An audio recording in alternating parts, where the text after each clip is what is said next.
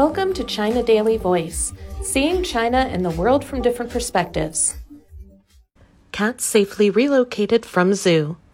Two cats were safely relocated from the Monkey Mountain enclosure at Kunming Zoo in southwest China's Yunnan province on Saturday night following public outrage sparked by videos showing the monkeys dragging and pulling the stray cats. After the two cats were removed from the enclosure, the school commissioned an animal hospital attached to the Yunnan Agricultural University to conduct a comprehensive examination. It confirmed that the two cats were in good health and had no external injuries.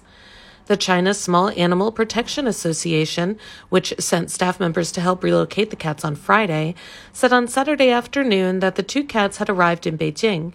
They will be cared for and rehabilitated at the association's facility, it said. Video clips showing the monkeys at the enclosure dragging and hitting the cats went viral recently.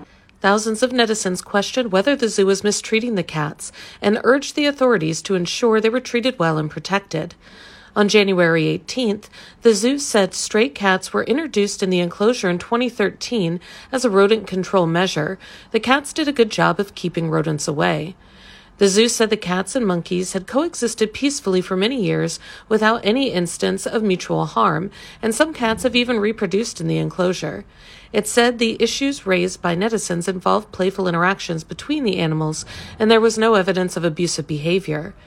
Despite the explanation, netizens posted video clips again on Thursday questioning the zoo for housing monkeys and cats together, claiming the monkeys were pulling the cats' whiskers and tails.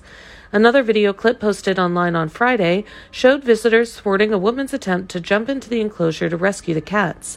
In a video posted later, the woman said she never intended to jump into the enclosure and only wanted to draw attention to the plight of the cats.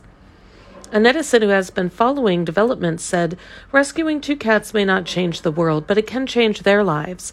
It is recommended to regularly send inspectors to check the management conditions of zoos across the country to prevent similar incidents.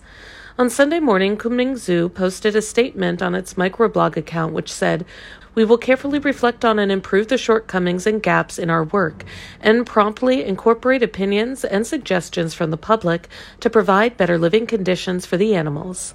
That's all for today. This is Stephanie, and for more news and analysis, buy the paper. Until next time.